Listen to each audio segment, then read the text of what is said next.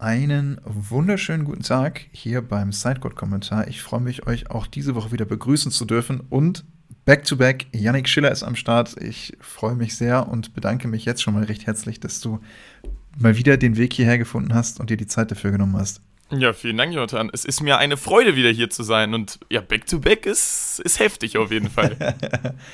Voll am Start und präsent. Ja, ich werde jetzt, werd jetzt hier Dauerbrenner. dafür, dafür mag ich Maxi dann doch ein bisschen zu sehr. Ich vermisse ihn auch jetzt ja, schon. Bestimmt. Äh, und hoffentlich wird das kein, kein Dauerzustand, aber solange er anwährt, bin ich, bin ich sehr froh, dich an meiner Seite zu wissen. Ja, hast du hast du gerade noch so gerettet nach dem, nach dem Maxi-Anfangstake.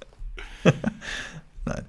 Ähm, ja, wir haben, wir haben ein bisschen was zu, zu bereden, vor allen Dingen auch sportlich. Deswegen habe ich keinen, keinen so absoluten äh, Off-Topic Talk, den ich, äh, den, oder kein Thema, wo, was ich, womit ich dich damit konfrontieren kann.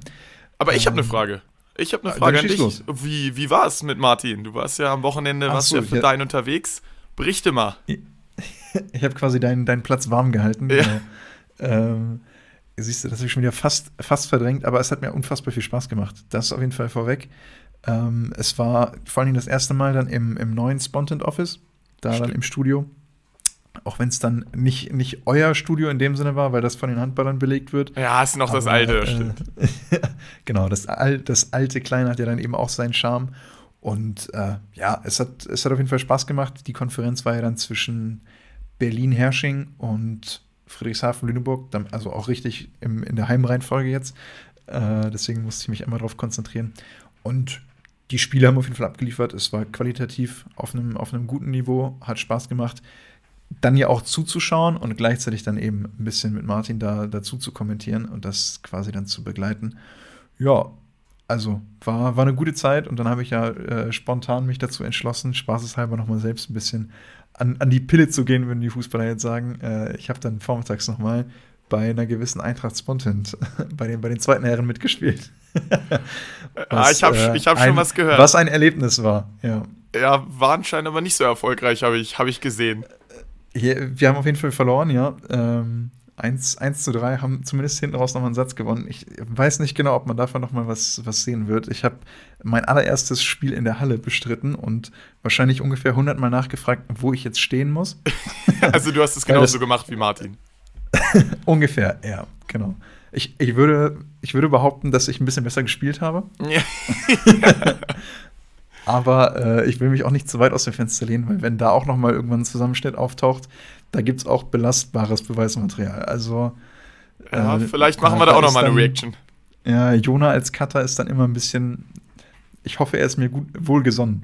Ja, aber bei Martin war er das schon nicht, von daher, ich glaube, ich glaube, da wird es dann auch wieder nur die Bodenlosen geben. Ja, okay. Also ich habe auch, ein, hab auch ein paar äh, Angriffsbälle tatsächlich verwertet. Also äh, sollten die nicht drin auftauchen, dann mein Wort hält zumindest dagegen. Ja, kannst du auch so einen YouTube-Kommentar drunter lassen, wie, wie Martin das gemacht hat. Aber dann waren wir ja zumindest Leidensgenossen am Samstag mit unseren, mit unseren Niederlagen. Das stimmt, ja, genau. Du warst ja dadurch verhindert, dass du dann selbst angetreten bist für die, für die Super Zweite der Grizzlies. Ja, also ein Auswärtsspiel, ne? In, in Bocholt. Genau, in Bocholt gegen Luis Kubo und Co. Rudi Schneider. ja, hat schon Spaß gemacht, aber war nicht unsere beste Leistung. Hätten wir, hätten wir auf jeden Fall besser und spannender gestalten können. Ja, passiert dann in dem Fall. Äh, wie, wie eng sieht es da oben aus in der zweiten Liga? Ich bin da nicht im Bilde, muss ich ehrlicherweise sagen. Oh, es geht. Also, wir waren vorm Spieltag, waren wir Dritter, jetzt wieder auf vier abgerutscht. Also, man muss sagen, Mondorf thront wieder, thront wieder über allen. Gefühlt erst mit einer Niederlage. Ja, und danach sollen sich mal trauen in der ersten Liga da. Ja, sollen sie sich wirklich nicht mal da, machen. Nicht da in der zweiten verstecken. Ja. Und, dann und nicht nur ihre Spieler in die erste Liga abgeben, so wie Nico Wegner. ja, deswegen, also, aber danach ist es echt, also zwei bis fünf ist es, glaube ich, ist wirklich eng zusammen. Da, da kannst du direkt von jedem Platz switchen, da sind wir ja auch dabei. Jetzt leider auf A4, aber also da, da wird sich noch einiges tun und unten ist es, glaube ich, auch relativ eng. Also stehen jetzt auch viele Teams mit Schüttorf, Essen, die jetzt, die jetzt einige Spiele gewonnen haben. Ich glaube, es wird noch sehr, sehr spannend, die Saison. Also auch das lohnt sich zu verfolgen. Wer, wer noch Kapazitäten hat ja. in seinem Wochenalltag, äh, da auch gerne mal reinschauen. Ich staune jedes Mal, wenn ich da in den VBL-Ticker am Wochenende reingucke und die Liste durchscrolle, was da alles in der ersten und zweiten Liga abgeht. Ja. Bei, bei sowohl Männern und Frauen, das ist dann schon immer äh, ja, bewusstseinserweiternd in, auf, auf ganz eigene Wege. Ja, siehst du dann am Samstag immer so 15 Spiele hintereinander. Also es ist, das ist schon heftig. Aber dann, lass uns ein bisschen reingehen. Wir haben äh, vor allen Dingen jetzt ein Beach ein Thema, was äh, aktuell ist. Mehr oder weniger noch, muss man ja fast sagen, denn Erik Stadi und Mohamed Lorenz haben sich committed als Team für die, für die kommende Saison, werden also zusammenspielen, sowohl auf der deutschen Tour als auch vermutlich ja, wer weiß jetzt wie viel, aber äh, auf jeden Fall wird es mit sich oder es wird mit Sicherheit internationale Turniere geben und dann mal schauen, mit welchem Anspruch. Ich kann mir stand jetzt schlecht vorstellen, dass die beiden um die ganze Welt fahren und fliegen, ähm, aber wenn wahrscheinlich vor allen Dingen dann auch gerade in Europa Future und je nachdem, ob es Punkte noch reichen, auch ein Challenger-Turnier ist. Äh, ja, er hat doch, er hat doch gegen das Wohl wir die beiden damit sicher sind. Zwei, zweimal sogar, ja. ne? Also unterschlag das bitte nicht. Ähm. Das, das macht er schon oft genug, dass er es, dass er es selber nicht unterschlägt. ja, was hältst du davon? Also kam, kam die Nachricht jetzt für dich überraschend? Ich hatte mit Martin vor zwei Wochen dann quasi jetzt die Aufnahme, wo wir uns über Kühlbund Study und deren offizielle Trennung, Trennung klingt immer so böse, das war es ja nicht, Auseinandergehen eher, äh, unterhalten haben und so ein bisschen überlegt haben, wie es dann quasi für, für Yannick Kübon und auch Erik Stadi weitergehen könnte. Jetzt wissen wir es zumindest von, von 50 Prozent des Teamkonstrukts. Ja, also ich muss sagen, mich hat's, mich hat's heftig überrascht. Also ich hatte, und ich, das klingt jetzt fies, aber ich bin auch so ein bisschen enttäuscht, weil ich hatte mir für Erik ein bisschen was anderes so vorgestellt. Also auch, als ich mir so Gedanken darüber gemacht habe. Und Mann, ich hätte Erik unfassbar gerne mit Paul Henning gesehen. So einfach ist es. das wäre für mich einfach ein direkt ein absolutes Top-Team auf der deutschen Ebene gewesen. Und ich möchte Momme nicht zu nahe treten. So, Momme macht unfassbare Schritte, aber er ist halt noch nicht so weit wie ein Paul Henning oder wie ein Robin Sova. Und ich dachte, dass Erik sich einen von den beiden schnappt, so und dann wirklich komplett angreift und ja, auch mit den beiden dann auf internationale Ebene geht. Das wird er mit Momme auch machen, auf jeden Fall. Und ich glaube auch, dass die richtig tryharden. Also ich kann mir auch vorstellen, dass sie wirklich was weiß ich, Challenger sonst wo spielen, also nicht nur in Europa. Ähm, so wie ich jetzt Erik so ein bisschen einschätze, weil er hat sich ja jetzt auch nochmal entschieden, nach Österreich zu gehen, zweite Liga da Volleyball zu spielen, ja. was ja auch ein überraschender Schritt ist. So hätte er ja auch in Deutschland hier machen können, weiterhin für Lindo. Und von daher, mich jetzt überrascht, aber ich glaube, dass die beiden dann, dann da richtig Ehrgeiz und richtig Effort reinstecken werden. Ja, für Mama gilt es auf jeden Fall. Und so, ein, so einen kleinen Read hatte ich darauf schon, weil das gerade in Timmendorf, glaube ich, mal so kurz durchgeklungen ist. Da hatte, meinte Mama mal, er wird mal Erik fragen. äh, so persönlich. Deswegen, das kann ich ja jetzt auch erzählen. Jetzt ist er eh raus und alles, alles in trockenen Tüchern. Ja, aber ähm, wie gesagt, ich also freue mich tatsächlich auch für Mama. Gerade ja, stimmt. Nach, nach, dem letzten Jahr, ähm, wo, wo es dann eben mit Jonas Reinhardt nicht geklappt hat. Äh, die beiden wollten ja eigentlich zusammenspielen, dann hat sich das doch wieder sehr kurzfristig aufgelöst und Mama war so ein bisschen, ja, mit wem spiele ich jetzt? Und dann gab es ein mehr oder weniger gebrauchtes Jahr, wo viel irgendwie dann auch gewechselt wurde. Ähm, Mama hat seine absoluten Spitzen, also ich finde wirklich gerade auch dann irgendwie so diese internationalen Spiele in Hamburg ist er mit Simon Kulzer in die Quali gerutscht, spielt dann gegen die Italiener Kotafava Nikolai, die an 1, glaube ich, in der Quali gesetzt sind. Später Zweiter werden im gesamten Turnier. Kein so machen, schlechtes Team auf jeden Fall. Machen, machen einen richtig guten ersten Satz, wo sie mitspielen ne? ähm, und nicht, nicht komplett abgeschossen werden. Und ähm, ich, bin, ich bin gespannt, ich freue mich drauf tatsächlich. Und ey, ich würde mir auch wünschen, dass die Try haben. Also, äh, das ist jetzt so, ich bin vorsichtig, und will da nichts irgendwie nichts reinreden und um dann quasi selbst enttäuscht zu sein, wenn die beiden nur ein bisschen deutsche Tour und ein, zwei internationale spielen. Aber ey, wenn die auf Challenger und Future, ich meine, die haben schon dritten Platz gemacht letztes Jahr. Ähm, ja, warum nicht?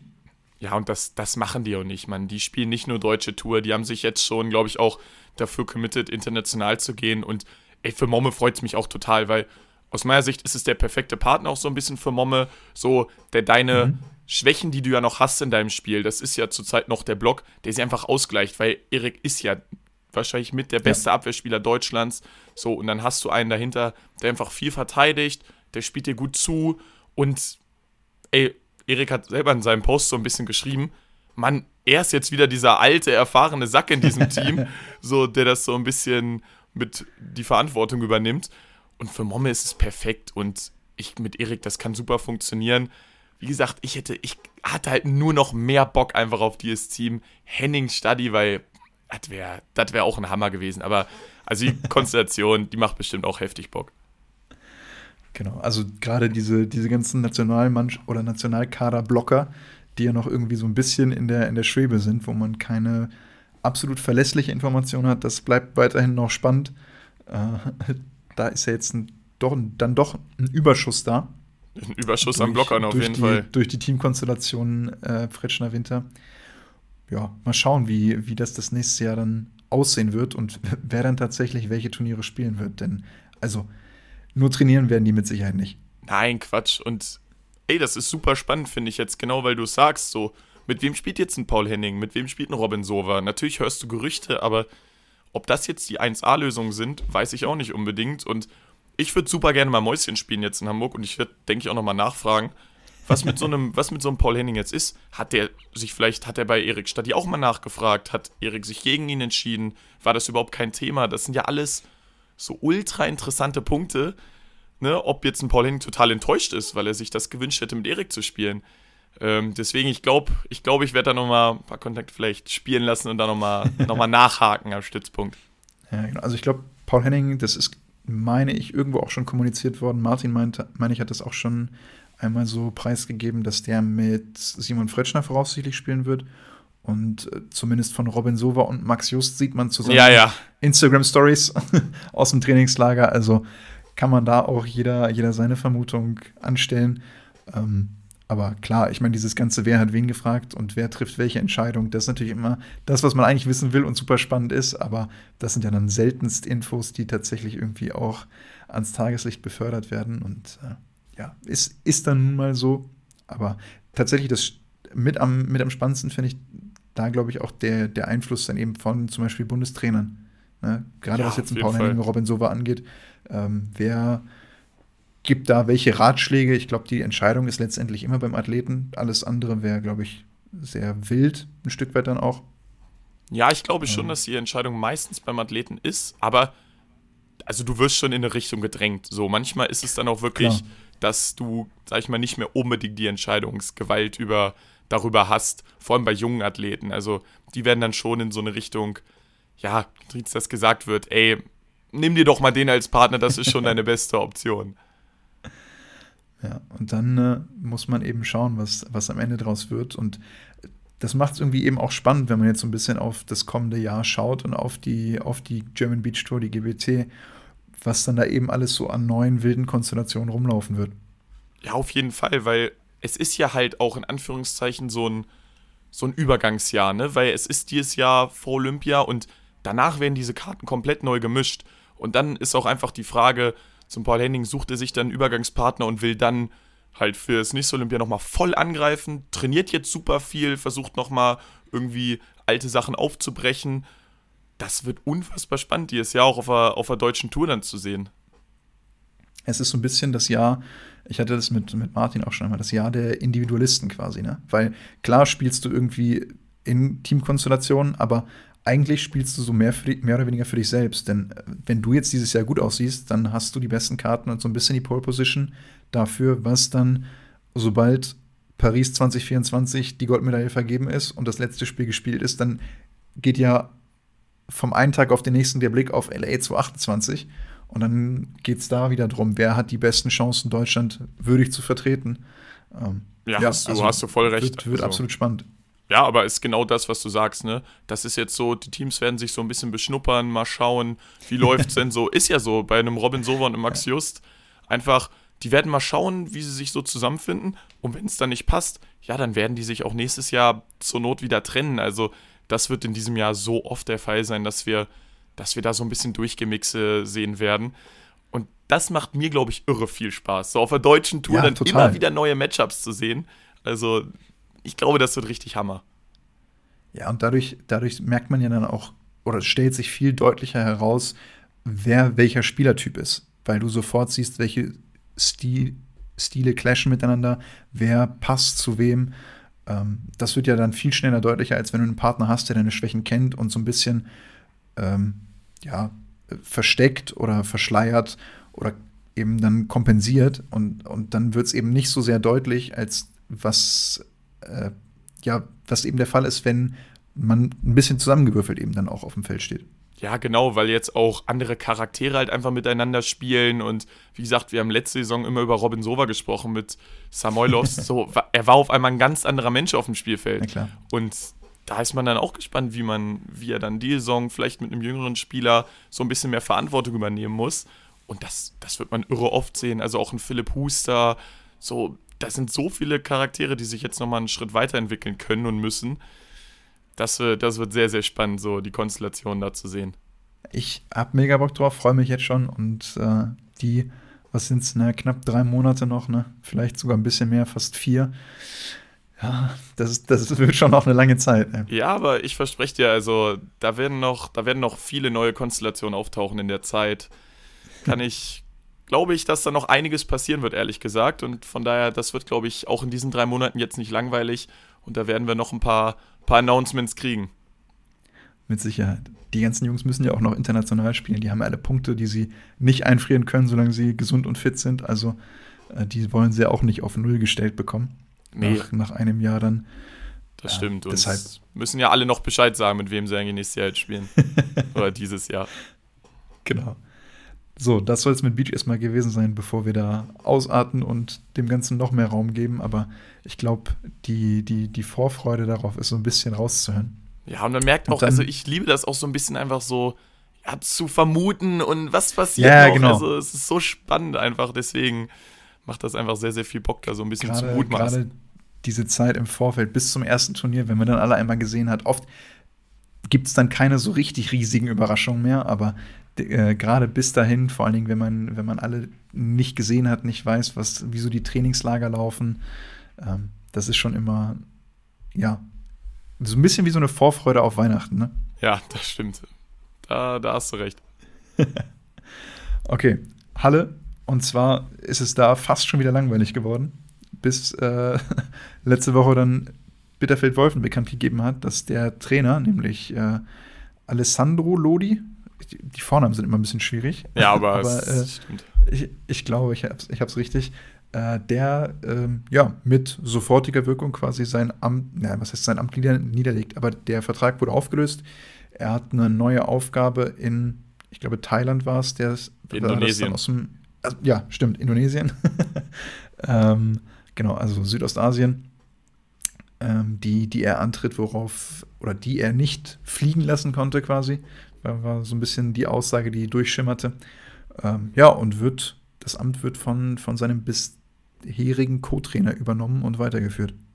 Ja, also es ist, es ist eine heftige News, die irgendwie so aus dem Nichts kam. Also du wirst jetzt einfach mal so Nationaltrainer bei den Frauen in Indonesien. Also das ist ja auch einfach mal so eine ganz andere Welt dann wieder. Und jetzt hat Bitterfeld einfach einen 25-jährigen Trainer. So, der ist ein Jahr älter als ich. Das ist, das ist schon krass. Und da passiert jetzt viel und ja, Lodi macht so ein bisschen seinem, seinem Ruf als Wandervogel ähm, so ein bisschen wieder alle Ehre. Ist ja gefühlt nie mal so länger als ein Jahr bei irgendeinem Verein geblieben. Ja, und jetzt auch wieder tut Bitterfeld schon weh, Mann.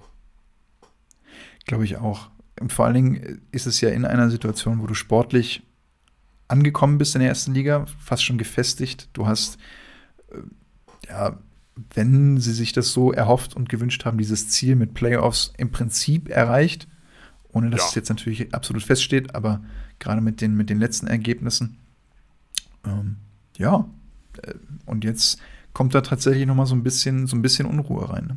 Ja, und vor allem, also du kriegst jetzt halt auch wirklich einen blutjungen Trainer, der da auch noch nicht so viel Erfahrung hat. Klar, er kennt die Mannschaft unfassbar gut wahrscheinlich, aber er ist halt trotzdem 25 so und wenn man dann auch mal irgendwie jetzt auf die nächsten Spiele von Bitterfeld guckt, ey, das könnte für einen neuen Trainer wirklich einfacher sein, so, ne? Du spielst gegen Lüneburg, dann spielst du gegen Berlin und dann gegen die Grizzlies. Also, so, da kannst du auch mal als Trainer ganz locker mit null Punkten reinstarten und mit so einem, boah, so einem richtig beschissenen Gefühl. Ja, klar, da muss man trotzdem noch realistisch genug sein, um das nicht auf die Person jetzt zu beziehen. Also Lukas Thielemann, der, um den Namen einmal auch nochmal drin zu haben, der quasi das Amt jetzt übernimmt als, als bisheriger Co-Trainer, ähm, da sollte man jetzt nicht alles an der Personalie direkt festmachen. Nee, das stimmt. Aber ist wirklich ein sympathischer Typ. Also wir haben ja in Overload mit ihm gesprochen und also macht wirklich Spaß. So, das ist auch, so ein ganz anderer Typ natürlich als Lodi, aber so relaxed und also macht wirklich Spaß, mit dem zu quatschen. Muss ich jetzt wieder einen Co-Trainer ranholen, der dann rumschreit und ein bisschen Feuer reinbringt. Ja. ja, also gut, wenn er 25, ich mit 24, ich würde es machen. So, dann haben wir ein junges Trainergespann. Also, Bewerbung ist raus. Äh, ansonsten gerne bei Yannick in die, in die Insta-DMs ja. sliden und dann äh, alles weitere klären. Das stimmt, Bitterfeld. Call me. ja, ansonsten gab es auch sportlich einige, einige Schlagzeilen, die geschrieben wurden in der vergangenen Woche, wenn ich jetzt nichts weiter abseits des Feldes vergessen habe. Nee, abseits war, war soweit nicht mehr viel. Lass uns vor allen Dingen erstmal international drauf schauen, denn äh, da sind wir jetzt hier am, am Ausnahmsweise, nämlich Mittwochnachmittag um bald 16 Uhr, äh, so ein bisschen dazwischen, aber haben ja quasi anderthalb Spieltage international jetzt zwischen, zwischen unseren beiden Aufnahmen. Äh, wir haben im Vorfeld nämlich drüber gesprochen, über die Champions League-Spieltage, quasi vor allen Dingen den fünften. Mittlerweile haben die Frauen auch schon fünf und sechs absolviert, also die Gruppenphase ist vollständig beendet. Und sowohl Potsdam als auch Stuttgart haben quasi im Endspurt nochmal richtig einen rausgehauen, haben beide letzten Spiele jeweils gewonnen und sich damit qualifiziert. Bei Stuttgart war das auch so notwendig, damit sie punktgleich noch als Zweiter reinrutschen. Und Potsdam ist auch in ja, einer schwierigen Gruppe als Zweiter dann eben weiter. Dummerweise spielen die beiden Teams jetzt nämlich in, in der Zwischenrunde gegeneinander. Also Potsdam trifft auf Stuttgart, der Gewinner zieht ins Viertelfinale ein. Ja, also das ist, ist wirklich ein bisschen ärgerlich, finde ich, als ich auch, als du mir das erzählt hast. Aber Riesenrespekt an beide Teams. Also, ey, sie haben beide, glaube ich, mit wahrscheinlich die stärksten Teams in ihrer Gruppe, so mit Fenerbahce und Conigliano, die Italiener, so, die da beide Male durchmarschieren. und dann werden sie halt da einfach Zweiter hinter.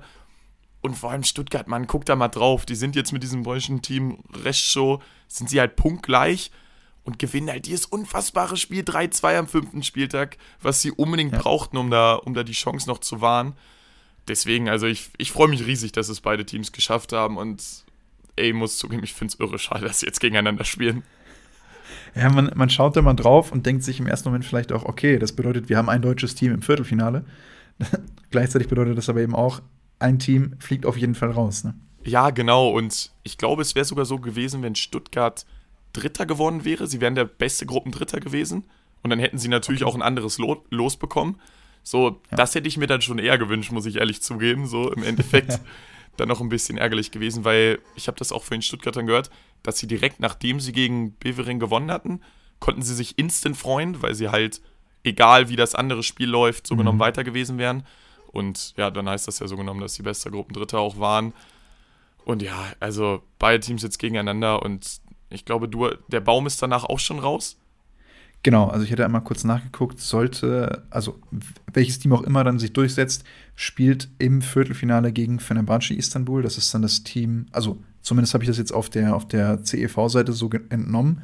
Sollte ich mich da vertan haben, hebe ich die Schere, ja. äh, um, um im Sprech zu sein. ähm, aber nach meinen Informationen geht es dann gegen Fenerbahce Istanbul. Das ist auch das Team, was in Potsdam in der Gruppe drin war die äh, in sechs Spielen sechsmal 3-0 gewonnen haben. Also nur mal so als ja, äh, ja was, was das Team da erwartet, das deutsche Team, was dann da antreten muss, darf, wie auch immer.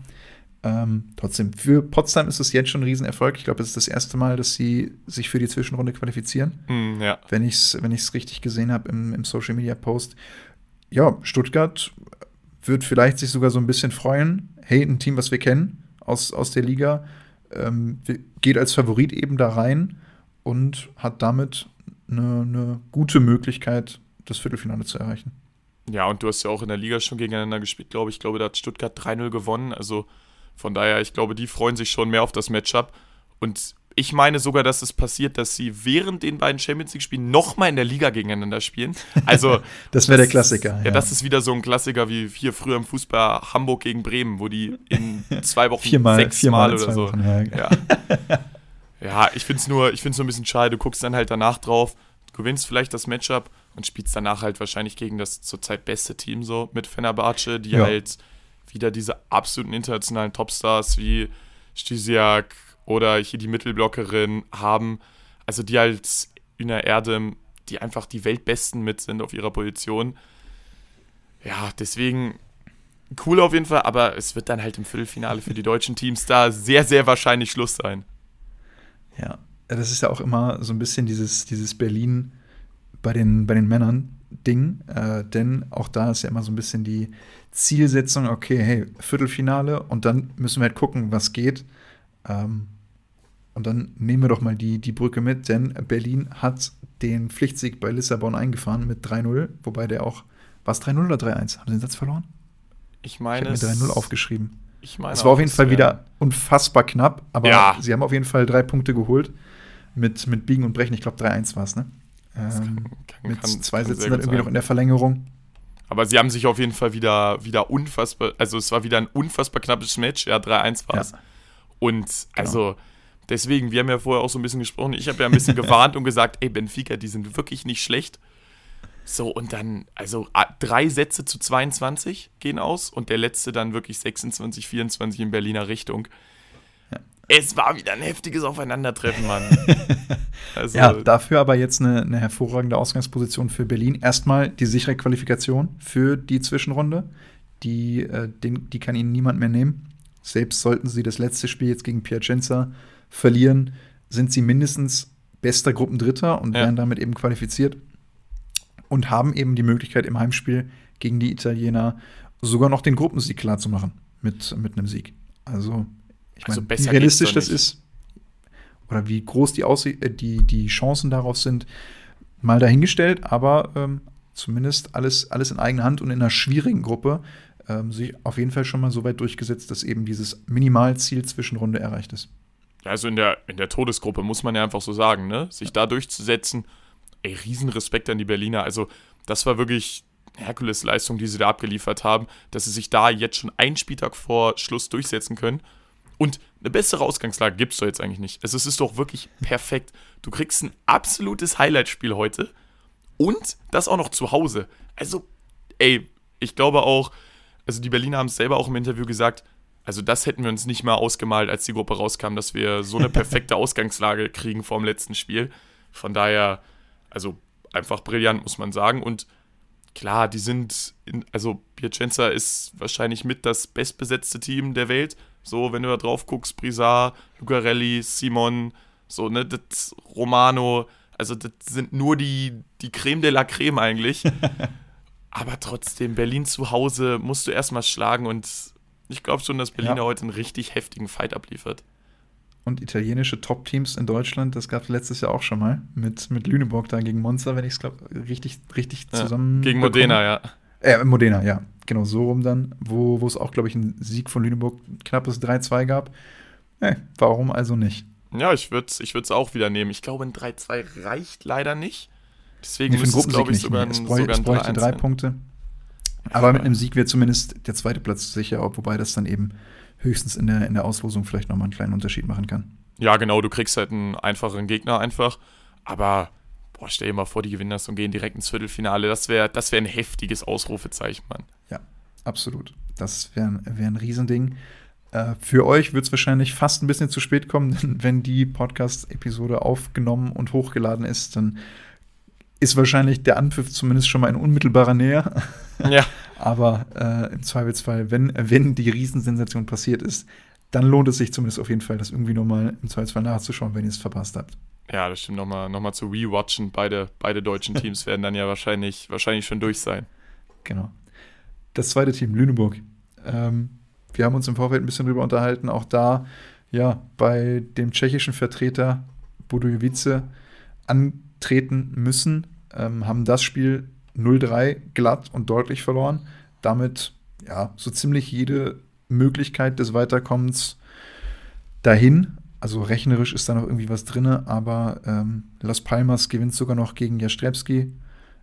Damit fast schon uneinholbar und auch der dritte Platz, selbst mit einem Sieg gegen ebenfalls dann für Lüneburg gegen Jastrebski, also das Top-Team aus Polen in der Gruppe, ähm, wäre dann irgendwie noch was mit viel Wohlwollen zusammenrechenbar, aber ähm, um ehrlich zu sein, sind da die Chancen nicht mehr wirklich gegeben. Ja, also es war wirklich der absolute Worst-Case-Spieltag für Lüneburg. Ne? Man muss es so sagen, sie kriegen wirklich, sie werden einfach mal böse fahren von Budejovice, sind eigentlich nur im dritten Satz mal wirklich auf Augenhöhe. und gleichzeitig gewinnt halt auch noch Las Palmas gegen Jastrepski, so was auch keiner erwartet hat und du hast auf einmal keine Chance mehr zum Weiterkommen eigentlich. So und ja, da musst du heute einfach hoffen, dass du diesen dritten Platz jetzt irgendwie noch irgendwie behältst und halt noch mal runter in den in den nächsten in den ich weiß gar nicht, wie der Pokal darunter heißt. Gehst äh, Moment, Champions League, dann kommt CV, CV Cup, dann kommt Challenge Cup. Genau, gehst in den CV Cup. Ey, da sind auch noch richtig, richtig geile Matchups dabei. Mailand, glaube ich, Nantes. Also, das macht auch richtig Spaß. Und dann, ja, musst du heute einfach so ein bisschen nochmal dich vernünftig verabschieden aus der Champions League. ein Hammer-Spiel machen und dann so ein bisschen raufschauen, ja. dass Budiovic da nicht noch was gegen Las Palmas holt. und vor allen Dingen ist es ja dann auch jetzt das Heimspiel als letztes. Also, da nochmal eine schöne, eine schöne Champions League-Party schmeißen ähm, und sich da dann eben so ein bisschen gebührend verabschieden, wenn ich es richtig. Nee, es geht auswärts. Also, nee, vergesst das. Äh, die spielen in Polen, also nochmal eine Auswärtsfahrt. Und ja, auch ein bisschen schade. Ich hätte, hätte ihnen auch gegönnt, dass sie da zu Hause einfach nochmal so befreit aufspielen können. Ja. Vor allem nach diesem, wirklich, also nach diesem Spiel, wo, die, wo anscheinend ja gar nichts zusammenläuft. So, man guckt ja. auch auf die Quoten und es funktioniert bei Lüneburg einfach nichts. Haben, haben die Spieler auch im Interview gesagt, keine Ahnung, heute war irgendwie der Wurm drin. Super ärgerlich. Aber auch solche, auch solche Tage gibt es dann eben und äh, dafür ist dann eben Lüneburg als Champions League Neuling dann eben auch noch äh, von der Qualität des Kaders jetzt nicht so, dass sie das mal eben entspannt kompensieren können und auch bei einem, an, einem, an einem schlechten Tag noch da ähm, Teams regelmäßig schlagen. Ja, genau. Ist dann halt einfach so. Und dafür ist die Champions League auch einfach zu gut, wenn, wenn du dann mal eine schlechte Leistung abrufst als noch nicht so ja, erfahrenes Team, wie es dann zum Beispiel Berlin ist so, dann geht dir so ein Spiel halt auch mal komplett flöten. Ist halt einfach ärgerlich, weil du sonst eigentlich, finde ich, aus Lüneburger Sicht eine gute Champions League-Saison gespielt hast. Das auf jeden Fall. Die ja, dir dann halt genau in der so. Rückrunde jetzt aber leider völlig flöten geht. ja, teuer verkauft, ähm, sich gut präsentiert, gerade im ersten Jahr, muss man ja auch wirklich dazu sagen. Und ähm, ich glaube, da freuen sich auch in Lüneburg ein paar, wenn, wenn das vielleicht Regelmäßigkeit werden könnte. Ja, da, da bin ich mal gespannt, ob das Regelmäßigkeit wird. Dafür muss es erstmal sportlich dann auch laufen, vor allen Dingen in der Liga. Ähm, zwei Teams noch der Vollständigkeit halber bei den Frauen, die eben dann im CEV Cup und im Challenge Cup antreten. Dresden hat das Hinspiel in der Schweiz gegen Neuchâtel gewonnen mit 3 zu 2, haben also eine sehr gute Ausgangsposition, bevor es heute im Rückspiel zu Hause rangeht. Und auch Wiesbaden hat das Hinspiel auswärts in Thessaloniki gegen die Griechen mit 3-0 sehr deutlich für sich entschieden. Ähm, und auch da also die bestmögliche Ausgangsposition für, für das Team. Und Wiesbaden fast so ein bisschen das Eintracht Frankfurt der, der Frauenvolleyball-Bundesliga, denn ja. dann mussten sie am Wochenende in der Liga ran. Und also Potsdam ist wirklich in Wiesbaden da auch einmal einfach drüber gefahren. Also der erste Satz ist noch knapp und dann geht der zweite zu 10 und der dritte zu 7 aus. Also drüber gefahren ist wirklich gar kein Ausdruck, Mann. Die werden wirklich in eigener Halle mal so heftig geschlachtet. Und also Wiesbaden, ich kann sie auch wirklich nicht einschätzen. Ne? Also jetzt international spielen sie wohl wirklich wieder ein gutes Spiel und in der Liga funktioniert einfach mal wirklich gar nichts. Zu sieben. Ja, ab, abschenken. Einfach abschenken und international deinen Titel holen. Ja, wirklich. Also es ist wirklich wie Frankfurt machen. Aber deswegen, vor allem davor die Woche, spielt Wiesbaden wirklich gut. So gegen Schwerin, nur knapp 3-2. Und jetzt, also, ja, da, da würde ich auch gerne mal Mäuschen spielen, was, was da nach dem Spiel dann so besprochen wurde. Na gut, wer weiß. Egal, abhaken und aufs Rückspiel vorbereiten gegen, ja, gegen die Griechen, die dann hier vorbeikommen. Ja. Ein, ein Ergebnis, was ich noch interessant fand, und zwar Suhl hat sich mal wieder als Favoritenschreck bewiesen. Schlägt Dresden aus so ein bisschen den, den auserkorenen Top 4 von uns mit 3-2 in eigener Halle, also nächster Punktgewinn und sogar Sieg gegen, gegen eins der Teams weiter oben in der Tabelle.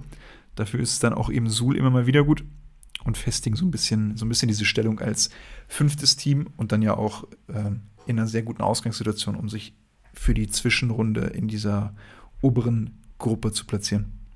Also Suhl muss man echt sagen, die machen eine wahnsinnige Entwicklung durch in den letzten Jahren. Ne? Das war ja auch eigentlich so, keine Ahnung, wenn ich mich noch an die letzten Jahre zurückerinnere, auch eher ein, ein Bottom-Team, so, die standen auch unten drin. so, und jetzt greifen die da wirklich so diese Top 4 so wirklich an. Also die haben jetzt noch ein Spiel weniger, ja. können dann, glaube ich, auf zwei Punkte ranrücken. Also, das, die Entwicklung, die da in Sul passiert, die macht, die macht richtig Spaß und die ist, die ist richtig positiv anzusehen. Und ja, die wird ja, die wird ja nur weitergehen. So, wenn du dir jetzt ne, diesen, diesen rasanten Aufschwung anschaust, dann, dann wird das ja jetzt nicht stocken in den nächsten Jahren und dann, ich glaube, dann, dann werden die Top 4 da mal so richtig zum Wackeln gebracht und müssen ein paar Angstperlen vergießen. Ja, das ist eine Entwicklung, die wir über etwas längeren Zeitraum weiterverfolgen müssen, als nur die nächsten ein, zwei, ein, zwei Podcast-Aufnahmen. Ja. Die, die gerade von dir so angedeutet wurde, aber ja.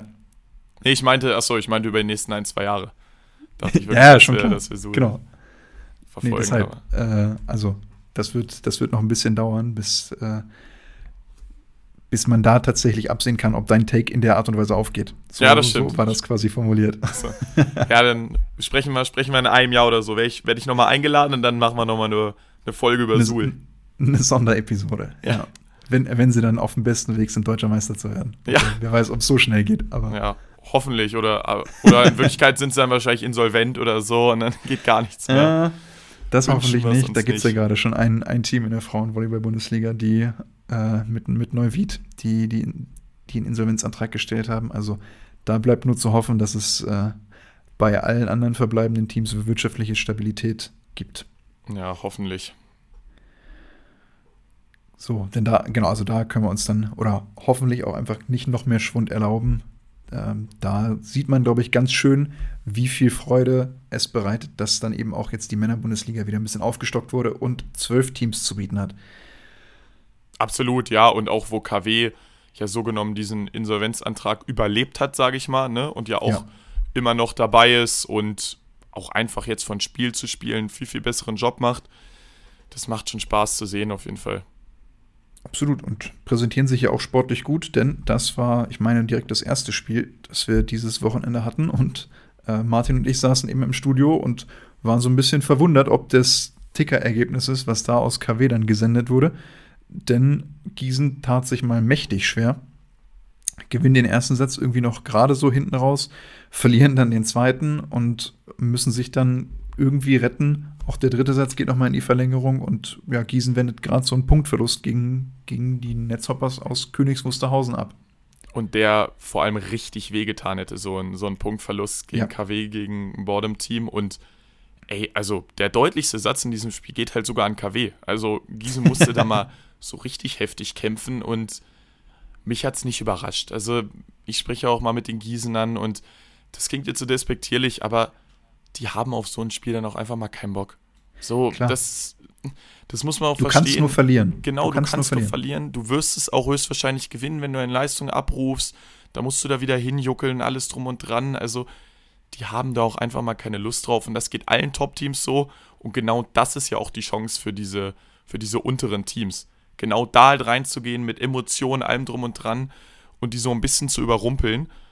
Und Gießen, wie gesagt, Gießen hat es nicht geschafft, zu dieser, also an die Leistung irgendwie dann nochmal anzuknüpfen oder halt nochmal diesen Schalter umzulegen, von dem man ja spricht. So, und das, das schaffst du dann nicht mehr irgendwann. Und dann hatten sie einfach wirklich Glück, das nach Hause zu bringen irgendwie und da keinen Punkt abzugeben.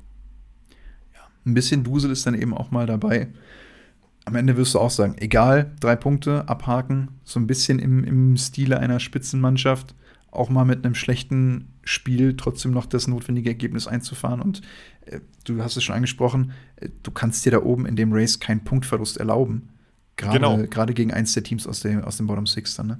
Nee, genau. Und da, so wird man aus Gießener Sicht auch drauf gucken. Ich würde sagen, ey, Pflichtaufgabe, egal wie erfüllt, das wird auch, da bin ich mir auch sicher, das wird auch taktisch nicht mehr angesprochen, das Spiel da wird nicht groß, da werden nicht groß Fehler aufgezeigt oder sonst ja. was. So, auf diese Matchups guckst du wirklich nur noch, ey, macht euren Job, gewinnt dieses Spiel, aber wir analysieren das nicht groß. Das wird passieren, wenn man Spiele gegen Hersching verliert, gegen Lüneburg oder was auch immer.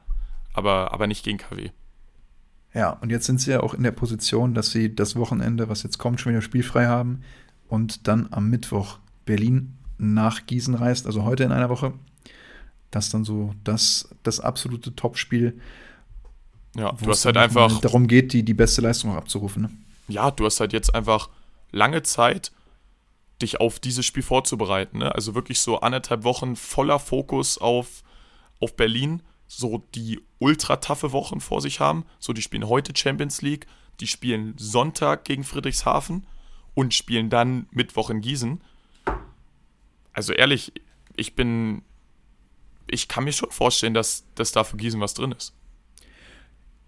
Ich tue mir, also ja, absolut. Ich sehe auch ein Szenario, wo Gießen Punkt oder Punkte holt. Ähm, trotzdem glaube ich, ist es noch immer eine, eine sehr, ja, was so 30, 70 würde ich dann schon noch mindestens Berlin geben. Ähm, ja, ja, dass, dass sie da als Favorit anreisen, gar keine Frage. Und dann ist auch mal gefährlich, wie viel Hoffnung man sich macht, denn äh, dann wird es nur umso enttäuschender. Ich glaube, vielmehr ist es für Gießen wichtig als absoluter Leistungstest. Du hast jetzt wirklich diese anderthalb Wochen, zehn Tage, was ein Luxus ist, wo du kein, kein Spiel hast in, in der Volleyball-Bundesliga dieses Jahr und diese Saison. Das heißt, du hast die Chance, dich richtig mental und auch körperlich auf dieses Spiel vorzubereiten und dann zu gucken, okay, wo stehen wir? Denn Berlin wird mit egal welcher Formation anreisen und trotzdem sich gut präsentieren. Und dann kannst du gucken, okay, wie stark können wir dagegen halten? Wie weit sind wir, wenn wir jetzt schon mal Richtung Playoffs gucken? Und woran müssen wir noch arbeiten? Ja, genau. Also ich sehe es genauso, aber es ist aus meiner Sicht die bestmögliche Chance für Gießen, in dieser Saison Berlin zu schlagen. Also du wirst, du wirst keine besseren Voraussetzungen mehr bekommen, weil Berlin davor zwei ultra schwierige Spiele, so du spielst dann wirklich Sonntag noch gegen Frieshafen und dann reist du nach Gießen, da wird die Halle ausverkauft sein, so und Berlin, ey, die vielleicht fällt man da noch mal so ein bisschen runter von diesem Leistungshoch und mal so ein in so ein kleines Loch. Also für Gießen wird die Ausgangslage in dieser Saison nicht mehr besser gegen Berlin zu spielen. Stimme ich dir absolut zu. Plus eins. Und dann aber ja auch das, was du ansprichst, so, dass die Hoffnung, natürlich sind dann Hoffnungen geweckt und wir haben es auch beim Bouncers Cup gesehen, so, da hatte Gießen auch Hoffnung, in eigener Halle gegen Berlin was anzurichten und Spoiler, Berlin ist da aber mal so heftig drüber gefahren über Gießen, die hatten wirklich gar keine Chance. Ja, genau, deswegen ist gerade diese, diese Hoffnung, mit Gießen im, im, Zusammenhang gebracht. Dieses Jahr, glaube ich, echt schwierig. Vor allen Dingen denke ich da auch an so ein, an so ein Pokal-Halbfinale, ja. wo auch viel Hoffnung da war auf, auf ein historisches Ereignis. Deswegen, das, das ist immer so eine Sache dieses Jahr mit, mit ja, also, Aber also Gießen nehmt das mit, macht euch, macht euch keine Hoffnung, sonst, sonst wird's wieder, sonst tut's zu sehr weh. Sonst knallt's richtig, ja. ja. Trotzdem, auch, es gab auch noch natürlich noch ein paar weitere Spiele an dem, an dem Spieltag und es war natürlich klar, also die eine Woche, wo wir dann sagen, okay, wird es ganz schwer haben, dieses Jahr noch Punkte zu holen. Plötzlich auferstanden aus Ruinen und der Zukunft zugewandt oder wie auch immer. Ähm, drei Punkte im Heimspiel gegen Freiburg. Ja, natürlich. Also Dirk und ich haben es angesprochen, haben, haben den Abgesang auf, auf die Hachinger Jungs gemacht und natürlich liefern sie dann eine richtig überzeugende Leistung ab gegen Freiburg. Ey, also stark von der Mentalität nach einer wirklich richtig, richtig schlechten Leistung gegen Dachau da zurückzukommen und Freiburg dann super souverän zu schlagen. Respekt. Und jetzt schauen wir drauf. Es geht für Haching nächste Woche nach Karlsruhe. Und wenn wir da so ein bisschen drauf gucken, Race um den letzten Playoff-Platz, Platz 8. Dachau noch mit 10 Punkten, Freiburg mit 9, Karlsruhe hinterher mit nur 6, aber auch noch ein Spiel gegen KW offen. Jetzt gegen Haching noch, die mit sieben Punkten noch vor Karlsruhe sich jetzt wieder geschoben haben. Das macht nochmal viel aus, das Ergebnis in dem, in dem Kontext, ne? 100 Prozent. Du bist, du bist halt einfach wieder voll drin. Also, du musstest dieses Spiel natürlich auch gewinnen aus Hachinger Sicht, wenn du wirklich nochmal irgendwie mitsprechen wolltest. Aber das hast du halt einfach getan.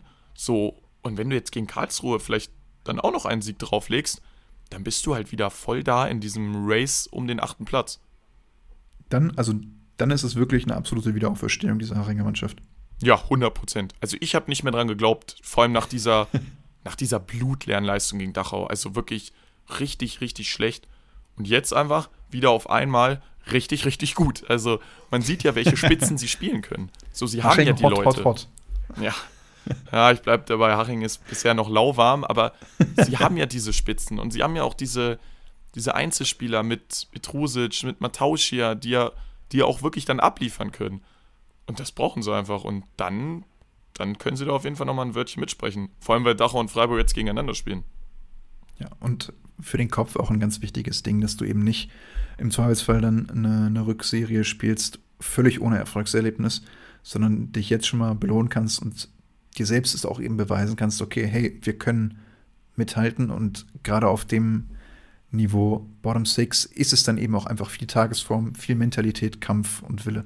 Ja, und Haching hat sich auch dieses Ziel gesetzt, wir wollen Achter werden und ne, vor diesen Aufsteigern stehen, weil sie waren ja so genommen schon ein gestandenes Team in der Liga, in Anführungszeichen natürlich, ne? Aber ja. wenn du ein gestandenes Team in der ersten Bundesliga bist, dann willst du natürlich vor diesen Aufsteigern landen. So, und natürlich ist dann dein Ziel unter Nacht. Ja, und das, das wäre schon sehr, sehr wichtig für Haching, das zu erreichen. So, den Aussteigern zu zeigen, ey, ne? Kommt, kommt erstmal an uns ran. Deshalb, also Karlsruhe, Haching und natürlich auch Freiburg-Dachau nächste Woche. Ähm, spannende Spiele, aber es gibt natürlich auch noch einen, einen ganz anderen Leckerbissen mit Berlin-Friedrichshafen. Die beiden Teams waren letzte Woche auch im Einsatz und das ist ja dann eben die, die Konferenz, können wir, denke ich, einmal kurz abhandeln. Berlin gegen Hasching, Her Hasching, Hersching, meine Güte. Das war jetzt die, die Mischung aus Haching und, und Hersching. äh, aber Berlin hat natürlich in eigener Halle gegen Hersching gespielt. So ein bisschen der, die Pokalfinale-Vorschau. Und es ist mal wieder der, der dritte Satz für Berlin gewesen, der äh, Spannung bereitet hat, denn man muss ehrlicherweise sagen, Berlin war in den ersten zwei Sätzen einfach auch mindestens eine, wenn nicht zwei, drei Klassen besser. Ja. Weil, und das auch weil Herrsching gar nicht mal so schlecht war, sondern Berlin auch wirklich einfach ihren besten Volleyball gespielt haben. Ja, deswegen, also dass so das Herrsching da nichts machen kann in der Max-Schmeling-Halle, das, das war mir irgendwie so ein bisschen klar und dass das dann vielleicht auch so ein deutliches 3-0 wird, war jetzt auch nicht die große Überraschung, vor allem nachdem Hersching jetzt auch irgendwie nicht mit dem größten Selbstvertrauen angereist ist nach, nach dieser 0-3-Klatsche mhm. gegen Lüneburg. Und also deswegen fand ich so ein bisschen fasziniert, dass sie in diesem dritten Satz noch zurückgekommen sind und ja auch wirklich viele Chancen hatten, dann irgendwie diesen Satz doch nochmal zuzumachen. so, ich erinnere mich noch an diese eine Chance von Grovaeus, der den der in den anfliegenden Marek Schottola vom Dreierblock dann haut und der Stimmt. kann diesen Satz nicht ja. zumachen. Mann, und dann, ja, zum Ende boah, tut mir, tut mir halt eine Personal wieder unfassbar leiden, das ist Severin Brandt. So, der macht wirklich ein gutes Spiel für Herrsching in diesem dritten Satz, weil das Spiel von Bogi war es einfach nicht. Ja. Und dann passiert bei 29, 28, dass er diesen Ball dann einfach völlig verpritscht auf die andere Seite und das Spiel ist vorbei und Berlin gewinnt 3-0. Ich glaube, der Junge hatte da schon noch ein bisschen dran zu knabbern. Ja, ich Boah, ich finde aber, dass gerade bei, bei Severin Brandt eigentlich das Positive, Positive überwiegen sollte, weil der kommt nach dem zweiten Satz zum dritten Satz rein und macht ein richtig gutes Spiel.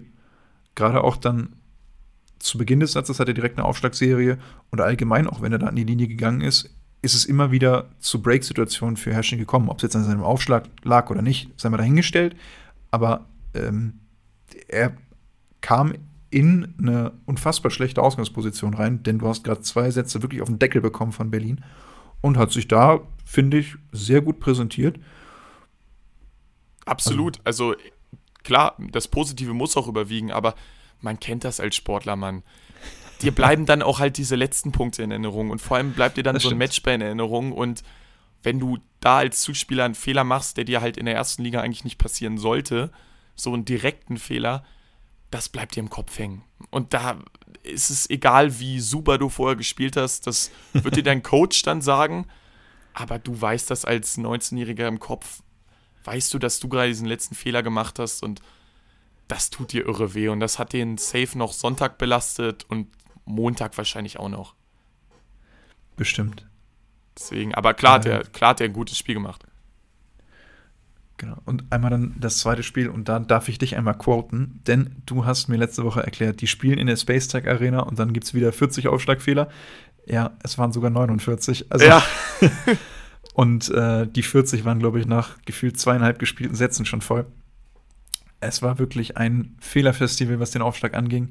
Es war gerade in den ersten Sätzen, würde ich sagen, nicht das höchste Niveau von beiden Mannschaften und hinten raus hat Friedrichshafen dann nochmal ordentlich einen draufgepackt und sich gedacht, okay, nee, wir lassen uns jetzt hier zu Hause nicht die Butter vom Brot nehmen, holen Satz 4, drehen den nochmal rum und dominieren dann fast in Satz 5 mit einem herausragenden Michael Superlack. Also ich finde, ich habe es letzte Woche eigentlich gar nicht so schlecht zusammengefasst, das Spiel. nee, aber ja. war, war okay eigentlich gemacht schon. Absolut. Nee, aber ja, es war irgendwie so ein bisschen erwartbar. Wieder unfassbar viele Aufschlagfehler. Das Spiel hat gefühlt mit acht in Folge gestartet. Und wenn dann einer rübergekommen ist, hat er die Annahme auch so heftig unter Druck gesetzt, so dass gefühlt nur noch Hochballsituationen im Spiel waren. Von daher, und es ist gefühlt immer so bei Frieshafen Lüneburg. Die Spiele laufen immer gleich ab und zum Ende sind es dann irgendwelche Nuancen, sage ich mal. Also in diesem vierten Satz ist für mich Lüneburg das bessere Team. Und es ist dann wieder diese eine Challenge, die Lüneburg so ein bisschen das Genick bricht. Und es ist jetzt nicht das erste Mal in der Saison, dass wir über Lüneburg und Challenges sprechen.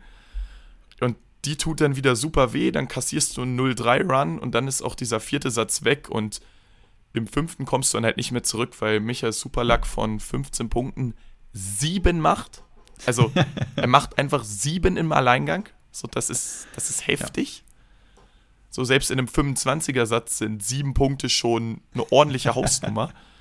und er macht die einfach in einem Satz bis 15 und ja, Frieshafen macht keinen einzigen Fehler. Keinen. Hat seinen Rucksack dabei und genau das ist das Ding, du sprichst es an. Vor allen Dingen auch kommt Frieshafen, finden sie in ihren Aufschlag rein. Ja.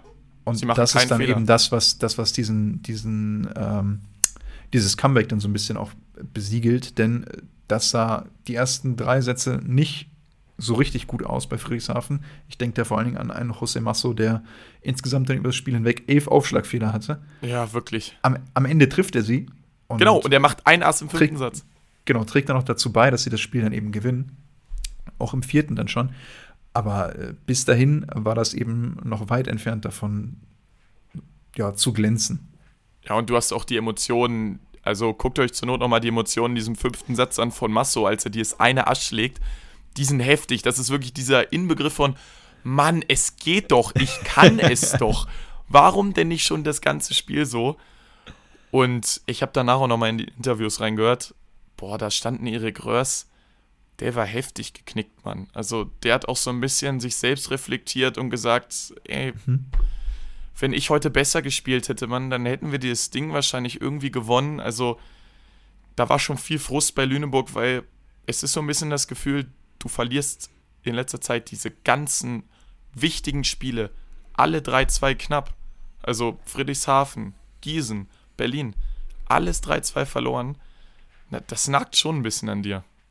Definitiv, ja. Und vor allen Dingen ist es dann eben konstant über drei, vier, fünf Sätze abgerufen zu bekommen. Das ist dann, glaube ich, eben das. Und wenn da immer so ein bisschen der Zweifel einsetzt, dann ist das schwierig, das wieder aus den Köpfen rauszubekommen. Ne? Dann heißt es irgendwann, oh nein, nicht schon wieder ein fünfter Satz und jetzt geht das Ganze schon wieder los. Genau, und vor allem, wenn du das Gefühl hast, du bist das bessere Team in den Spielen. Also Erik mhm. hat es danach auch gesagt, ey, ich habe mich, vom Gefühl waren wir die ganze Zeit das bessere Team. Und der Eye-Test hat das auch gesagt. Und gegen Gießen war es ja. genau das Gleiche. Gegen Gießen war Lüneburg auch das bessere Team und hat das Spiel trotzdem verloren. Und gegen Berlin waren sie in diesem Spiel, in diesem einen Spiel auf Augenhöhe und verlieren es aber auch. Und das nagt, glaube ich, an dir, dass du gefühlt das bessere Team jedes Mal bist und es aber nicht über die Ziellinie bringst. Ist es eine kleine Vorentscheidung im Hinblick auf Platz 2? Also Platz 3 würde ich jetzt noch nicht abmoderieren für Lüneburg, die stehen jetzt im Moment mhm. auf 4. Aber Friedrichshafen hat jetzt eben diese zwei Punkte vor. Gut, spielen nächste Woche gegen Berlin. Da könnte es dann eben auch wieder die Möglichkeit geben, für Lüneburg auszuschließen. Trotzdem. Aber das, das, das glaube ich noch nicht so richtig. Ich glaube das noch nicht so richtig, weil du hast jetzt Berlin und danach Gießen. So, wenn du, wenn du da, wenn du nach den beiden Spielen vor Lüneburg stehst, dann ist das Ding für mich gegessen. So, also dann, okay. dann, wird, dann wird Lüneburg sie nicht mehr überholen. Aber ich glaube, da wird sich noch einiges tun, Mann. Also Frieshafen, Gießen und Lüneburg. Ich nehme Hersching jetzt fast mal so ein bisschen raus. Ich glaube, da wird sich noch, da wird noch einiges passieren und ich könnte mich nicht so recht, richtig festlegen, wer da, wer da auf zwei geht, auch wenn, wenn Frieshafen zurzeit den konstantesten Eindruck macht. Ja, würde, würde ich so mitgehen tatsächlich. Also Friedrichshafen für mich im Moment das zweitstärkste Team, bedeutet ja aber nicht, dass sie auch sämtliche Spiele dann eben, eben gewinnen, sondern auch da ist, ist eine Tagesform dann eben immer mal wieder noch entscheidend. Ja, und also das ist ja auch, das ist ja auch das Geniale. Du hast ganz zum Ende, sagen wir, wenn Lüneburg und Gießen, so sage ich mal, noch um 3 und 4 kämpfen, hast du diesen Banger am letzten Spieltag von Gießen gegen Lüneburg. Das, also Stimmt. von daher, ich glaube, da geht noch einiges, aber wie du es gesagt hast, ich sehe Friedrichshafen da auch gerade so ein bisschen auf dem Frontseat. Also, so viel dazu. Und dann gibt es eben nächste Woche den absoluten Leckerbissen, den Klassiker des deutschen Volleyballs, nämlich Berlin gegen Friedrichshafen in der Max-Schmeling-Halle. Ähm, und das ist mit Sicherheit dann auch, glaube ich, wieder ein Grund, um einzuschalten und sich das nicht zu entgehen lassen. Boah, das wird heftig. Ich finde es ein bisschen komisch, so Sonntag 15 Uhr. Also, ich finde, es ist eine komische Uhrzeit für so ein Spiel. So zum, zum Kaffee und Kuchen. Ja, das Aber ja. gibt mir nicht so den richtigen Vibe für das Spiel. Das kann ich, kann ich jetzt schon mal vorweg sagen. Also, das Spiel hätte ich sehr, sehr gerne Samstagabend 20 Uhr gesehen. Oh, von mir ist auch Eine Freitagabend. Beschwerde- Beschwerdemail verfassen. Ja, auf jeden Fall. Also, da muss, da muss irgendwas mit der Halle oder so gewesen sein, dass das, dass das nicht ging. Ein, ein letztes Spiel habe ich noch, wo ich so ein bisschen drauf schaue. Düren KW. Also auf den ersten Blick denkt man sich, oder auf den ersten Ton denkt man sich mal, okay, gut, eigentlich eine klare Sache. Jetzt hat aber KW letzte Woche ganz gut überzeugt gegen, gegen Gießen. Äh, Düren finde ich immer noch so ein bisschen Wundertüte, Wackelkandidat. Klar, Düren spielt zu Hause. Äh, geht da was? Nee, Düren, also Düren hat auch einfach gut gespielt, muss man sagen. Die haben Dachau wirklich so verprügelt in eigener Halle. Also Ernastovic mit sieben Assen mal ganz, ganz entspannt. So, da war ja auch ein Satz zu sieben dabei. Also, liebe Dachauer, das, das sollte nicht passieren in der ersten Bundesliga. Ähm, und nein, da geht nichts. Also Düren ist dann doch schon, schon zu gut und sie sind auch das sechstbeste Team der Liga zurzeit. Da hat KW keine Chance, vor allem weil Düren in den Spielen sich auch auch tryharden wird und weiß, dass gerade die Spiele jetzt auch für sie wichtig sind, um Selbstvertrauen zu bekommen. Ich bin mir schon sicher, dass, dass Düren sich da ein bisschen souveräner sogar durchsetzen wird als, als die Grizzlies. Okay. Aber Dann wie gesagt, für mich, ist, für mich ist Dachau Freiburg unfassbar interessant. Ja, absolut, klar. Also gerade da Achter gegen Neunter, ähm, beide haben da auf jeden Fall eine, eine Riesenchance in Richtung Platz 8, ähm, ja, was, was zu bewegen und sich da in eine sehr gute Ausgangsposition zu, zu oder zu verschaffen. Ja, und vor allem mit Das diesem, mit diesem Negativerlebnis jetzt auch. Ne? Dachau wirklich böse aufs Maul bekommen, Freiburg eine schlechte Leistung abgerufen. Und du hast dieses Matchup halt auch noch in der Affenhöhle. Ne? Also ich finde es überragend, dass es in Freiburg ist. So, Martin und ich werden ja da sein. Das wird heftig cool, glaube ich. Das, das glaube ich Also auch. die Atmosphäre wird, wird richtig Bock machen. Also es, es kann ich jedem nur empfehlen, sich das Spiel auf jeden Fall reinzuziehen. auch wirklich einfach clever, dass sie da in der Hauptkamera äh, so positioniert sind, dass quasi dieser Fanblock der Freiburger auch genau immer drauf Ja, ist, ja, genau. Mitten in der also Mitte. gefällt mir wirklich hervorragend, ja. Die stehen halt direkt vorm Schiedsrichterstuhl. So sehen wahrscheinlich auch das Netz, sehen sie gar nicht, aber Deswegen hüpfen die immer so nach links und Ja. rechts. hin. damit alle mal, mal einen Punkt sehen, stimmt. Jetzt haben wir es rausgefunden. So, dann bleibt uns nicht mehr viel anderes übrig, außer aufs Seven to Heaven zu schauen. Und äh, jetzt bist du in der Position, dass wir das gemeinsam so ein bisschen durchgehen können, denn du bist ja gegen mich angetreten mit, ich sag schon mal im Vorhinein, mit Max hier das immer gut geklappt. Ja. Wir, wir sind uns am Ende des Tages dann noch einig geworden. Ich habe schon angedroht, wenn wir absolut auf, äh, auf unseren eigenen Picks quasi beharren, äh, dann muss im Zweifelsfall eine Instagram-Abstimmung als, als äh, Tiebreaker quasi her. Aber ich, ich bin positiver Dinge, dass wir, dass wir gut durchkommen werden. Ja, ich glaube auch. Ich glaube auch, dass wir es dass wir es schaffen. Und dafür hatten wir dann doch sehr gute Picks, aber immer auf uns beide verteilt. Also Das fangen wir mit Diagonal an. Das können wir auch wieder schnell zumachen. Äh. Bei mir war Schottola, bei dir war Superlag und äh, ja, ich glaube, an Superlag geht an diesem Wochenende nichts vorbei. Also ist das definitiv aus meiner Sicht auch dein erster Punkt. Ja, der, der war sehr wichtig, dass ich Supi gepickt habe. Marek hat ja nicht schlecht gespielt, aber man, Superlack war einfach. Ja, Er war so wichtig für Friesheim. Er war der absolute Punktballspieler. Es gab einen Punktballspieler bei beiden Teams auf dem Spielfeld und das Absolut. war halt Superlack. Und wir haben über die Annahme gesprochen, die war nicht gut. Und er muss die ganzen schwierigen Bälle verwerten und hat es gemacht. Von daher, ja, war, war einfach der beste Diagonale an diesem Spieltag. dann lass uns weitermachen, denn einer der Friedrichshafener, die, die nicht so ganz äh, da waren, so ein bisschen eine Offenheit hatten, vor allen Dingen auch nachdem es viele Wochen in Folge sehr gut für Tim Peter aussah, war das eben jetzt das Spiel gegen Lüneburg, wo nicht so ganz viel zusammenlief. Unglücklicherweise landet der auch der in meinem Team, Ja. aber dafür hat ein Ruben Schott, der meine zweite Außenmauke dann vervollständigt hat, quasi eine sehr gute Leistung gezeigt. Und bei dir stehen Erik Röhrs, Erik Röhrs und Yannick Harms. Ja, das ist, das ist schwierig. Also ich gucke auf Erik, der kein so schlechtes Spiel gemacht hat. Ja. Aber ich muss mir, ich muss noch einmal reingucken, was hat Yannick Harms gespielt. Ich glaube, Yannick Harms war relativ bodenlos. Yannick Harms, ja, 7 aus 18, der war ähnlich schlecht wie Tim Peter. Aber Ruben war, glaube ich, einfach zu gut. Ich glaube, ich würde dir den fast lassen. Okay, ansonsten, ich meine, die, die einzige Möglichkeit, die du noch gerne mitreden darfst, ein Punkt äh, damit fühle ich mich schon mal sehr wohl. Und dann ist die Frage, ob du dir noch mal irgendwie einen halben ergaunern möchtest. Ja, also Rösi war halt, Rösi war halt nicht schlecht, ne? Muss man schon so sagen. Das stimmt. Also der hat schon echt ganz gut gespielt und boah, P. Tim war bei dir auch echt schlecht, muss man schon so sagen. Von daher, ja, so einen halben, so einen halben könnte ich mir, glaube ich, doch noch, so mit Erik könnte ich vielleicht noch mal einen halben. Können okay, wir nochmal drüber reden. Zweifelsfall behalten wir uns immer offen. Mal schauen, ob der nochmal entscheidend wird. Denn äh, Mittelblocker können wir auch einmal, einmal schnell machen. Ich habe Noah Buxböhler, der ausgerechnet wahrscheinlich gefühlt das erste Mal das dieses so Jahr kein Spiel macht. und als zweiten dann noch José Masso, der aber dafür sehr überragend aufgetreten ist und das Mittelblocker-Duell gegen deinen Matthew Knigge mal sehr deutlich für sich entschieden hat. Und als zweiten hast du dann noch Ruben Lopez Garcia da. Ja, wirklich. Also Hauptsache, ich hatte noch einen dabei, der spielt. Ruben Lopez Garcia auch wirklich nicht die Sterne vom Himmel gespielt. 7 aus 12, ein Ass. Aber ja, in einem, in einem wichtigen Sieg. Also. Ganz genau. Also deswegen würde ich, würd ich schon sagen, dass der, dass der Punkt da in meine Richtung geht. Aber boah, für Masso musst du, musst du eigentlich auch was bekommen. Fast schon anderthalb, meinst du, ja? Ja, also gefühlt, gefühlt muss da, muss da zumindest auch noch was in deine Richtung gehen, wenn man, wenn man Masso hat. Sonst, dann müssen wir uns wahrscheinlich da auch die Punkte teilen. Also jeder, jeder kriegt einen Punkt für die, für die Mittelblocker. Ja, hätte ich auch gesagt. Weil dafür waren meine auch einfach nicht gut genug. Also, auch Knigge war Dann, dafür äh, einfach nicht gut. Kommt der nächste Pick, mit dem ich mich sehr wohl fühle, nämlich Zuspiel. Ja. Da habe ich dann eben natürlich Johannes Tille, der ein, ein sehr starkes Spiel macht in Berlin. Und äh, bei dir steht Leo Meyer. Mann! Können wir, glaube ich, auch, können wir, glaube ich, schnell abhandeln, oder? Die Luftpumpe. Warum lässt er denn Leo Meyer auf einmal draußen? Das kann doch nicht sein.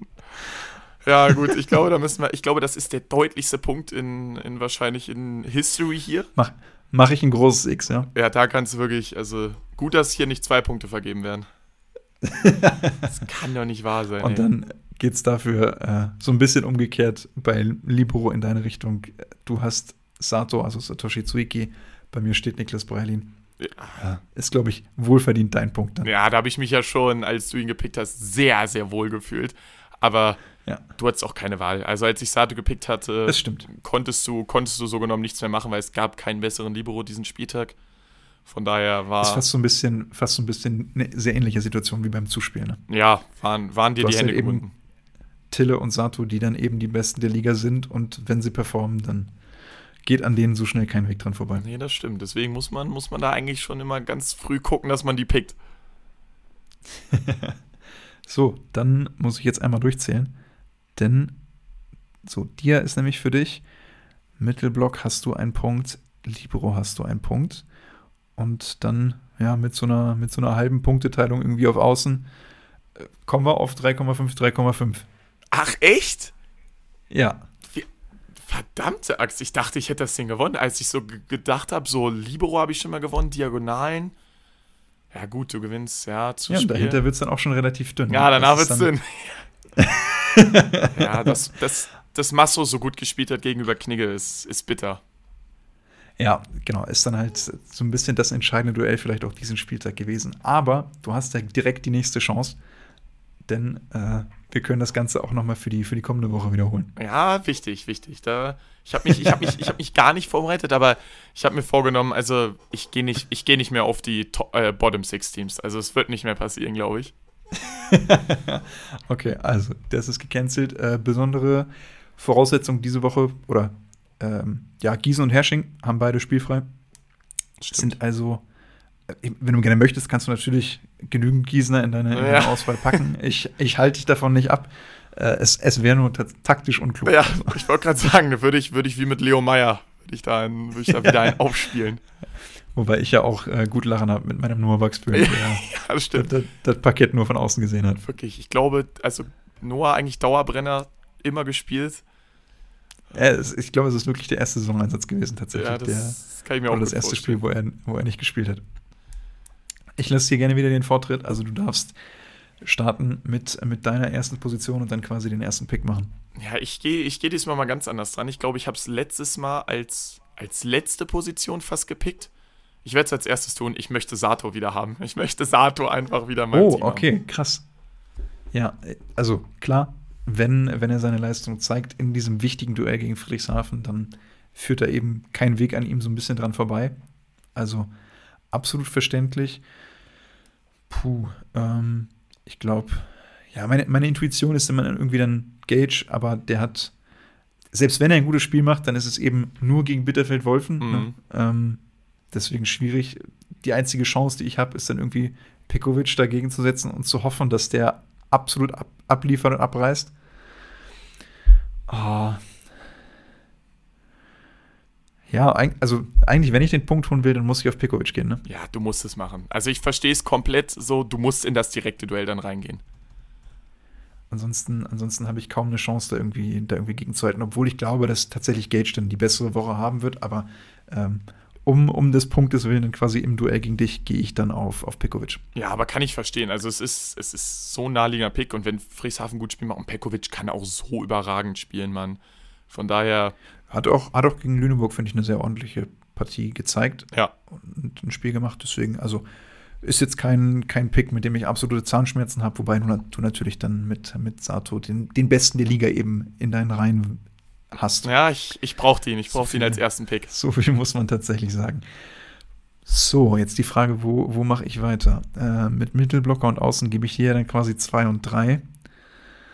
Äh, Dia ist auch ein mittelgroßer Cointoss. Ja, das ist das Schlimme, dass sie gegeneinander spielen. ich, ich nehme erstmal Zuspieltille. Na Mann, ich das hatte ist, so äh, gehofft, das, dass du da nicht drauf gehst. Das muss ich machen, ansonsten ist der nämlich definitiv weg. Ja, und das ist, das ist ganz grauenhaft, weil ich wusste, also ich hätte, wenn du es nicht gemacht hättest, hätte ich, glaube ich, schon ein Instant-Gewinnergefühl gehabt. Oh, und das ist, das war mein einziger Wunderpunkt, wo ich sage, da fühle ich mich mit allem, was ich jetzt picke, auf jeden Fall schlecht. So, weil ich. Aber das ist doch gut. Ja. Weil ich kann auch nicht mit Elgard gehen. ein bisschen die Libero-Position aus. Ja, ich ja. kann nicht mit Elgard gehen, so spielen dann in Anführungszeichen nur gegen Bitterfeld, das reicht nicht. Und ich muss dann fast mit Batak dagegen gehen, aber Mann, das wird nicht reichen. So, weil auf die anderen Teams wirst du dann auch einfach zu wenig so im Zuspiel schauen. So, du wirst nicht ja. sagen, bei Karlsruhe gegen Haching, was weiß ich, Padoretto hat überragend gespielt. So, dafür ist dieses Berlin-Friedrichshafen-Spiel so wichtig. Ja, und dann, ich gehe mit Batak, fühle mich damit aber schlecht. dann fühle ich mich damit umso besser und äh, du hast die Möglichkeit mit deinem nächsten Pick das Ganze wieder ja. in ein besseres Gefühl umzuwandeln. Boah, das ist so schwierig. Ich. Oh, das ist. Was mache ich? Ich weiß es noch nicht. Ich will nicht mit Diagonal gehen, weil da ist es mir wirklich fast egal, wen ich da kriege. Ich muss. Gehe ich dann auf die Mittelblocker? Aber da gibt es auch zwei. Ich gehe trotzdem auf Diagonal, weil es noch die einzige Position ist, wo man nur einen picken kann. Und ich gehe mit. Ich gehe mit Chotola, Mann. Ich gehe mit Marek. Okay. Ja. Also lässt einen ja so ein bisschen verleiten, gerade die, die vergangene Woche dann schnell auf, auf Superdag zu schauen. Mhm. Aber in den Matchups liefert Marek meistens ab. Das stimmt, ja. Ähm, gut, mir bleibt nicht viel anderes übrig, als, als Shotoda zu nehmen. Ja, ja, das war ein äh, als, als Superdag zu nehmen, ja. so. Shotoda ist ja bei dir, Superdag nehme ich. So rum. Ähm, also, alles andere wäre, glaube ich, äh, ein, ein verschenkter Punkt. Ja, muss, also Selbstläufer. Wirklich, muss man ehrlich sagen, das war wirklich ein Selbstläufer, der Pick. Okay, äh, ich finde ich find spannend, und wie, wie die Meta so ein bisschen shiftet, denn ich glaube, es ist das erste Mal, dass Mittelblocker und Außen bis zum Ende bleiben. Ja. Ansonsten war es oft, oft so, dass es gern gesehene erste, erste Picks waren. Ich hätte mich sehr gefreut, ähm, wenn du mit deinem ersten Pick da, da direkt mal reingegangen wärst.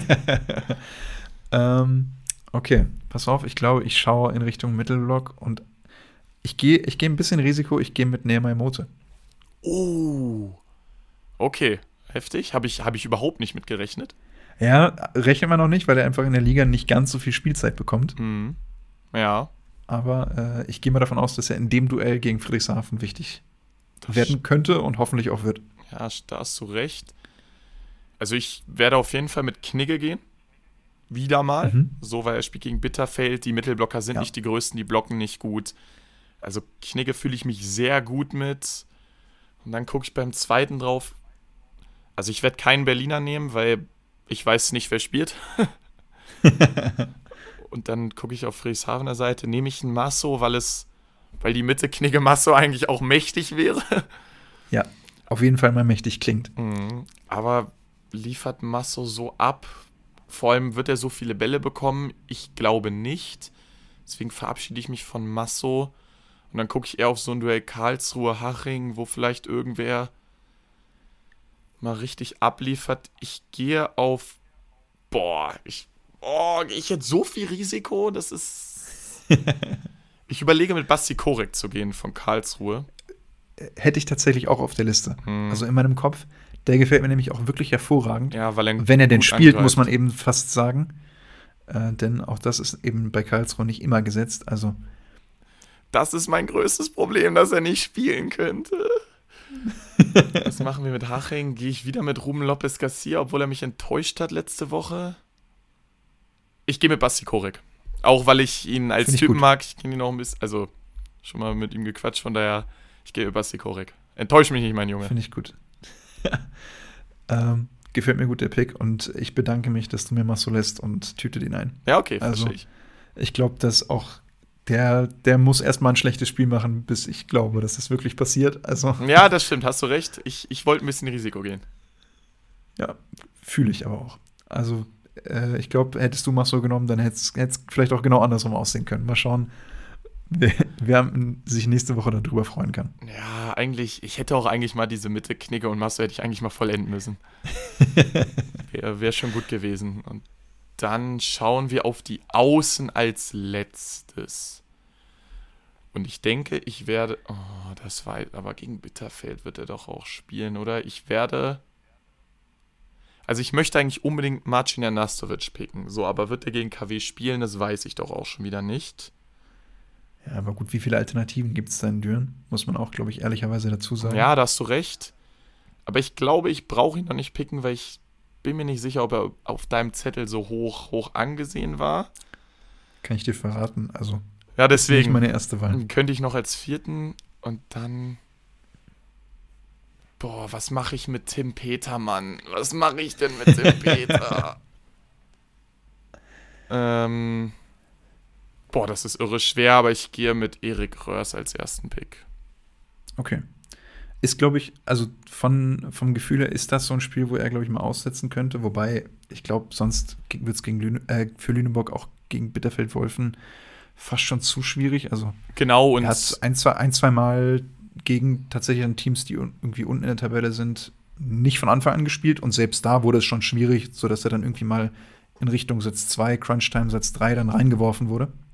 Ja, aber genau, ich gehe das, geh das Risiko ein, weil ich kann mir nicht vorstellen, vor allem er ist er noch jung und ich glaube schon, dass er gegen, gegen Bitterfeld auch in einem Matchup, wo du nochmal einen Sieg holen solltest, um ganz sicher zu sein, ja. in der eigenen Halle wirst du mit Reusi spielen. Dafür ist Bitterfeld Bestimmt. zu gut, um ihn draußen ja. zu lassen. Ja. Ähm, puh, äh, ich, tatsächlich, mein erster Gedanke war, Ruben Schott wiederzunehmen, nachdem er eine sehr starke letzte Woche hatte und ich glaube auch diese Woche wieder wichtig werden könnte für Berlin. Ich glaube, das mache ich auch einfach erstmal. So, dann, dann sichere ich mir den und dann muss ich schon, schon wirklich ein bisschen schauen, wer, wer da als, zweite, als zweiter Außenangreifer in Frage kommt. Tim Peter möchte ich, glaube ich, nicht in, in meinem Team haben. Ich könnte mir vorstellen, dass der auch gegen, gegen Berlin eine schwierige Zeit haben wird. Ja, das stimmt. Durchzukommen und, und eher abgekocht wird. Und ansonsten wird es dann auch schon, schon wirklich spannend, dadurch, dass sowohl Gießen als auch Hersching äh, diese Woche kein Spiel haben. Ja, vor allem, weil mhm. Freiburg-Dachau, du guckst auf dieses Matchup, aber ich kann mir nicht vorstellen, dass da wer so richtig auf Quote kommt. Das ist halt die Frage, genau. Sticht da irgendjemand raus, der, der absolut dann irgendwie sein, sein bestes Spiel der Saison hat? Hm. Ansonsten Auszimmer Tauscher ist. Habe ich auch dran gedacht. Ja, der, der hat zu viel, der hat eigentlich zu viel zu tun in der Annahme, um, um äh, da wirklich richtig zu carryen. Ähm, Janis Wiesner, finde ich, ist auch immer irgendwie ein guter Pick bei KW, aber gegen Düren wird auch das schwierig. Mhm. Und dann wird schon, wird schon langsam echt wird dünn. ich glaube, ja. ich gehe ich geh, äh, in einem sehr schwierigen Spiel, gehe ich mal auf Logan House. Oh, okay, ja. Also ich verstehe den Gedankengang. Im Hinspiel weiß ich noch, dass er, dass er heftig abgekocht wurde. Ja, daher, genau, kann absolut passieren. Boah, und also ich habe, während du geredet hast, ich habe mir so viel Gedanken gemacht und ich bin zu nichts gekommen. also, ja, es, also ich finde es ich find's auch wirklich schwierig, weil jetzt kein, kein Name mehr so heraussticht. Nee, und vor allem, ich möchte eigentlich auch nicht so viele aus diesem Berlin-Friedrichshafen-Spiel picken wie du. Weil. Stimmt, sind einige dabei, ja. Du hast, du hast fünf von sechs oder so? Ich glaube, ich bin bei sechs von sieben. Ja, also der einzige, kein Berliner Friedrichshafener ist Logan Haus. Ja, und deswegen, die können nicht alle abliefern so. Das, das wird nicht passieren. Ja. Boah, und dann, ich, also ich liebe. Aber die müssen, die müssen ja nur besser als deine sein. Ja, ja, das stimmt. Das stimmt. Ich liebe halt Tim Peter so sehr, dass ich ihn eigentlich picken will. Aber es ist mein, es ja. ist mein Lieblingsaußangreifer. Aber ich. Es macht einfach zu wenig Sinn. So, es macht zu wenig Sinn und dann gehe ich. Ich gehe auf Ernastovic. Ich gehe mit Ernastovic. Ja, also. Ja, ich, ich glaube. dann ein Stück weit auch so gelassen, weil ich es dir halb versprochen habe, ja. da dann irgendwie reinzugrätschen. Wäre okay gewesen, ja. aber ich glaube, der ist. Finde ich, ist, ist auch einfach ein guter Pick. Ja, der wird solide spielen, der wird wieder gut ja. aufschlagen. Und ich glaube halt, dass einer deiner zwei Außen off spielen wird. Und dann gehe ich, dann ich auf solide. Ja, also kann ich mir gut vorstellen, vorstellen, dass das reicht. Ja, aber oh, ich weiß nicht, ich bin, ich bin irre gespannt, aber so richtig glücklich mit meinem Team bin ich nicht, weil dieser Tille-Pick hat mich wirklich. so, ein bisschen, so ein bisschen gebrochen, ja. Ja, ja, genau. Und deswegen wollte ich auch nicht weiter auf Friedrichshafener gehen, sondern wollte hauptsächlich so in dem Berlin-Track bleiben, weil ich eher glaube, dass Berlin das gewinnen wird und dann tun mir zu viele Friedrichshafener nicht gut. Wir werden nächste Woche mehr sehen und wissen vor allen Dingen, wie es ausgegangen ist, ob du in, in deiner zweiten Woche dann quasi deinen, deinen ersten Sieg einfährst. Ah, der wäre wichtig. Der, der dir sehr wichtig ist, genau. vor allen Dingen, um dann, um dann im Vergleich zu Martin nicht, nicht schlecht dazustehen, denn der hat mich da wirklich immer böse abgekocht. Der hat dich, der hat dich wirklich böse zersiebt. Stimmt, habe ich auch mit ihm te drüber telefoniert und da hat er auch gesagt, jo, mit meinem Team habe ich mich auch sehr gut gefühlt. okay, dann war es das von, von dieser Woche. Und äh, wir können uns freuen auf eine, eine schöne und volle kommende, ja, was wären es dann, Woche. Auf jeden Fall ein paar Tage, die bis dahin sind mit ein paar Leckerbissen. Champions League, die heute noch ansteht. Berlin-Friedrichshafen, Gießen gegen Berlin kommende Woche. Denn so viel sei schon mal gesagt. Äh, möglicherweise gibt es nächste Woche keine Aufnahme, weil auch ich dann schwer zu schaffen habe mit Klausuren. Ja, geht jetzt langsam das wieder gibt, los, ne? Genau, das gibt euch dann die Möglichkeit, äh, so ein bisschen aufzuholen, wenn ihr eine, eine Folge hinten dran seid oder so. Äh, aber wie das dann letztendlich tatsächlich nächste Woche aussehen wird, kriegt ihr sonst noch mal auf unserem Instagram-Kanal genau äh, von uns präsentiert. Ansonsten wünsche ich euch bis dahin, wie gesagt, eine schöne Woche und vielleicht auch zwei. Ja, könnt ihr, werdet ihr auf jeden Fall haben. Es ist ja genug Volleyball wieder angerichtet. Also es, da wird ja wieder einiges dabei sein. Das auf jeden Fall. Ich wünsche euch eine schöne Woche. Macht es gut. Bis dahin. Ciao, ciao.